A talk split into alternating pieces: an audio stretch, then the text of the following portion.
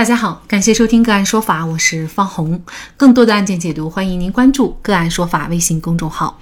个案说法让法律有态度、有深度、更有温度。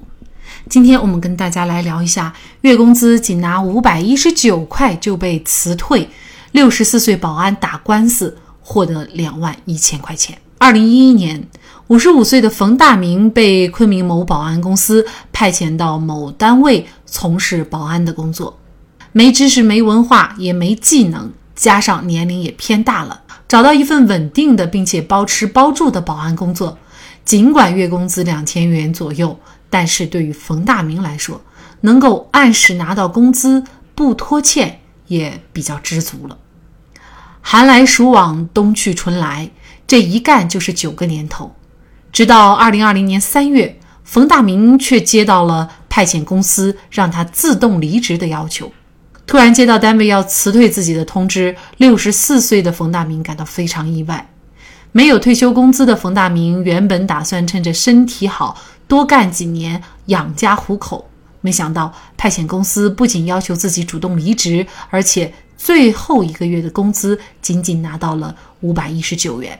为了讨要最后一个月的工资，冯大明四处反映没有结果，于是他找到了昆明市盘龙区法律援助中心寻求帮助。经审查，冯大明申请符合法律援助受理条件，法援中心为冯大明指定了云南滇明律师事务所刘莹律师，为其免费提供法律援助服务。刘莹律师向冯大明了解情况以后，告诉冯大明，他不仅仅可以讨要最后一个月的工资，而且还可以向单位索要工作九年单位因为没有和他签订劳动合同而产生的经济补偿金两万一千块。冯大明这时才第一次听说，派遣公司不签合同不仅违法，而且自己还能获得一笔不小的补偿金。冯大明觉得不可思议。尽管云南省仲裁委员会最终支持了冯大明的申诉请求，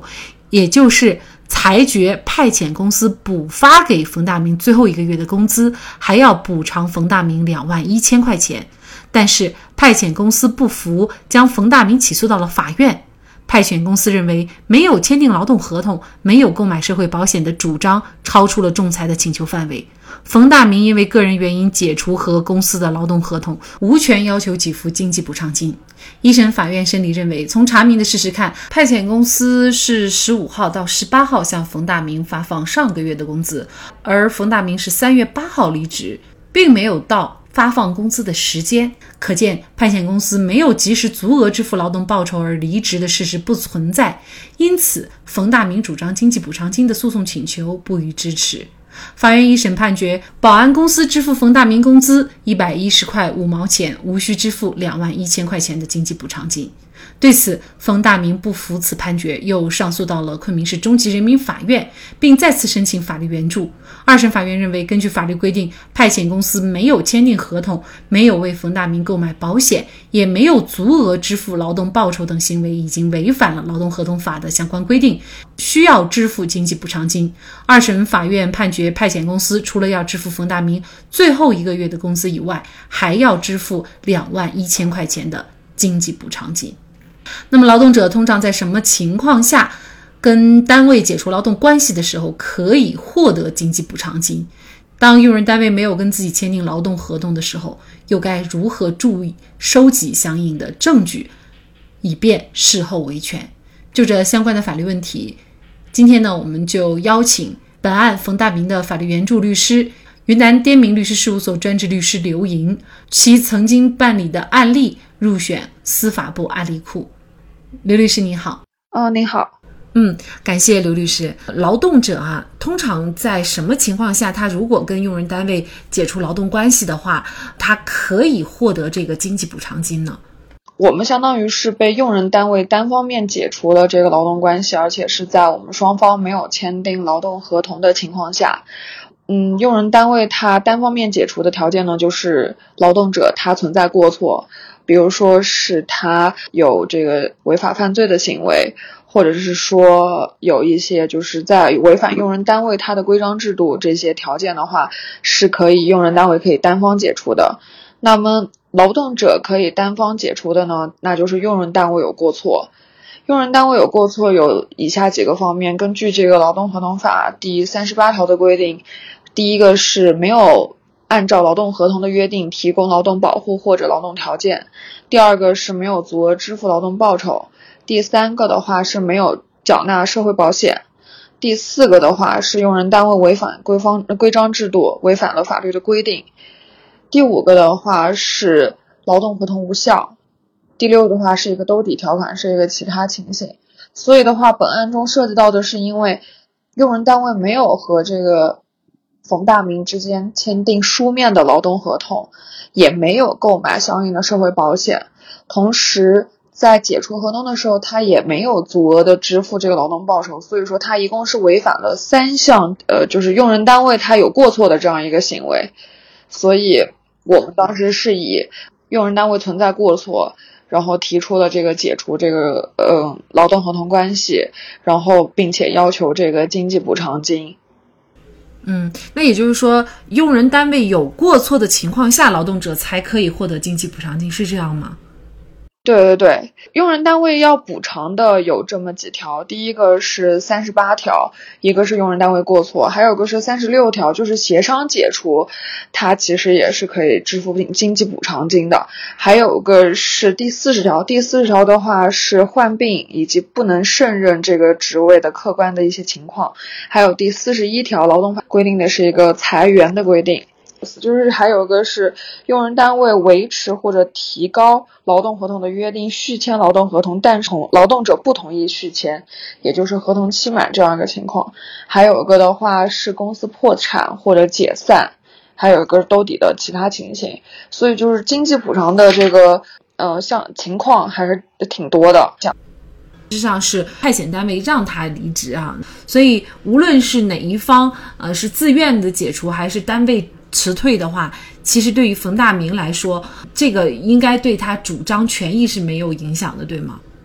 其实原因挺重要的，到底是你自己自愿离职，还是说你被迫离职？其实这个会影响到法院的判断，因为你自己离职，我们这个案子里面是还存在一个没有足额支付劳动报酬，并且没有签合同的情况。比如说是如果你在足额支付。并且是签了合同的情况，买了社保的情况下，你自己再去提这个辞职的话，这个经济补偿金就不一定会被支持了。就是单位如果有过错，我们自己是可以单方面离职的嘛，并且可以要求支经济补偿金。比如说没有签合同，那你就呃随随时都可以就是说提这个单方解除的问题，或者没有买社保。我们从来就是作为劳动者一方，从来没有。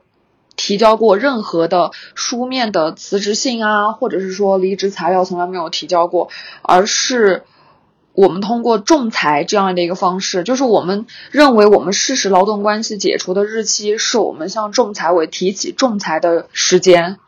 所以我们其实从来没有主动提出过我们要离职，而是实际用人单位给了我们一个证明，并且告诉我们说你们不用来上班了。同时的话，这个保安公司他也没有再给我们支付劳动报酬。因为实践生活当中也经常遇到这种情况，就是其实是用人单位要主动的跟咱们员工啊要辞职的，但是呢，他却要求员工呢要写一个自愿离职这样的一个书面的申请。那么，所以在这种情况下，可能咱们劳动者就应该尤其注意，就是啊，如果你不愿意去呃跟单位解除这个劳动合同，你就不要写，因为一旦写了的话，就会影响自己的一个维权。嗯，对，或者说你就在这个离职的里面写明了，就是因为什么你要离职，比如说。我是因为单位不给我足额发工资，我要离职，或者说是因为单位不跟我签书面的劳动合同，我要离职。就是你要尽量在这个你自己的辞职信里面，将这个事实的情况，或者说单位有过错的情况表述在这个离职信里面，之后对你的这个仲裁包括诉讼的话，才会有所帮助。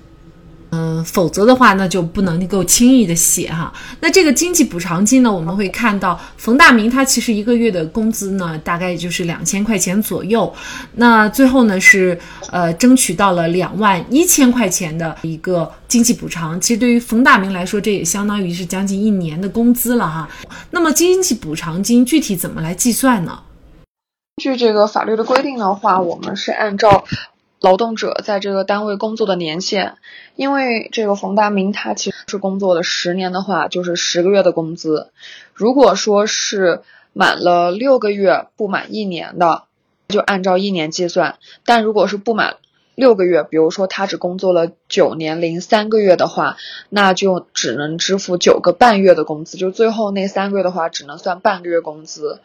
然后这个是按照这个呃你工作的年限计算，它这个月份嘛，支付你几个月的工资。然后这个工资的标准呢是就是基数的话是按本人他在这个劳动关系存在的这个期间前十二个月的平均工资来计算他的这个工资费用。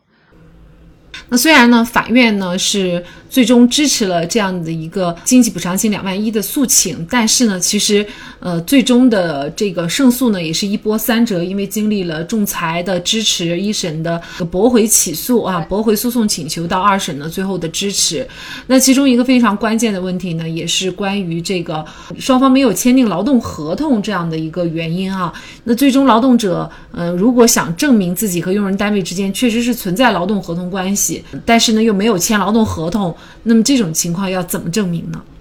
每个仲裁院它其实要求不一样。我们这个案子比较幸运的是，在这个省仲裁院。其实，在昆明的其他的一些仲裁院的话，有些仲裁机构它甚至是要求我们先要在没有书面合同的时候，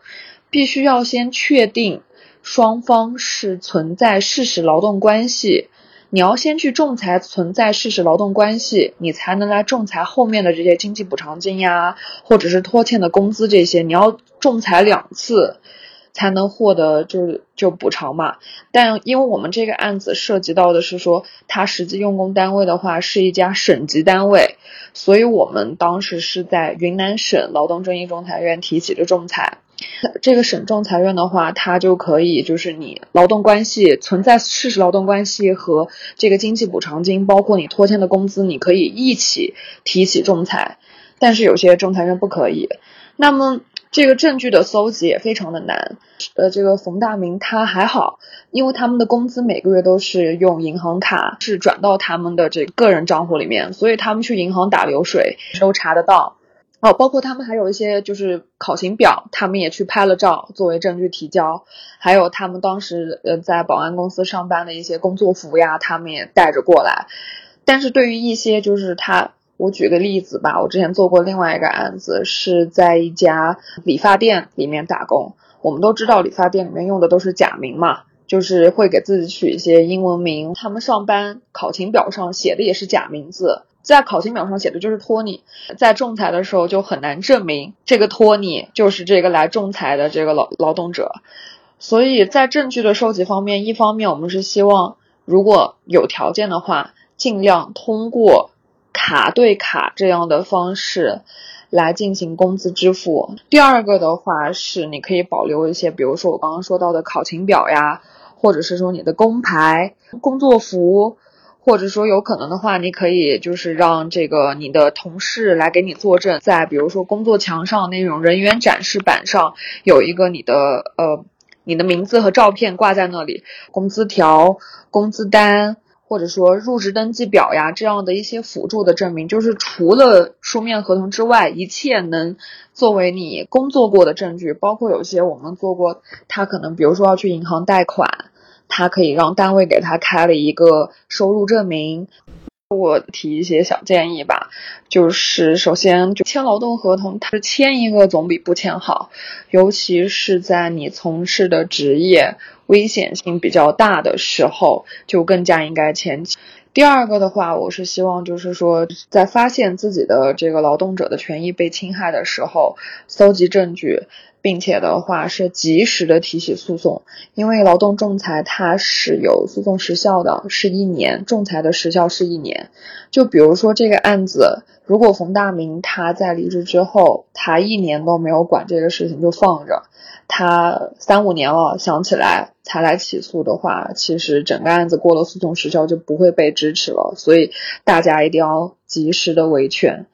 然后第三个的话是在这个。离职的时候也要保护好自己的权益，在签任何一份合同的时候，任何一份书面的文件的时候，都应当清楚的、明白的阅读上面的。文字所表达的意思，如果你认为这个上面的文字侵害人的权益，或者说你有不理解的地方，你要么要求对方释明，要么你就不要签。一旦你签了，那就必须对你所签署的文件负责任。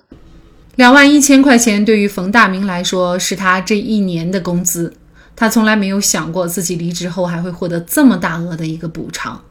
自己一个外地人，没有任何背景和人脉，最终能够在政府法律援助的帮助下打赢官司，获得两万一千块钱的补偿。他对政府对弱势群体的关怀和有效的维权心存感激。好，在这里再一次感谢刘莹律师，也感谢昆明市法律援助中心和昆明市盘龙区法律援助中心对本节目的支持。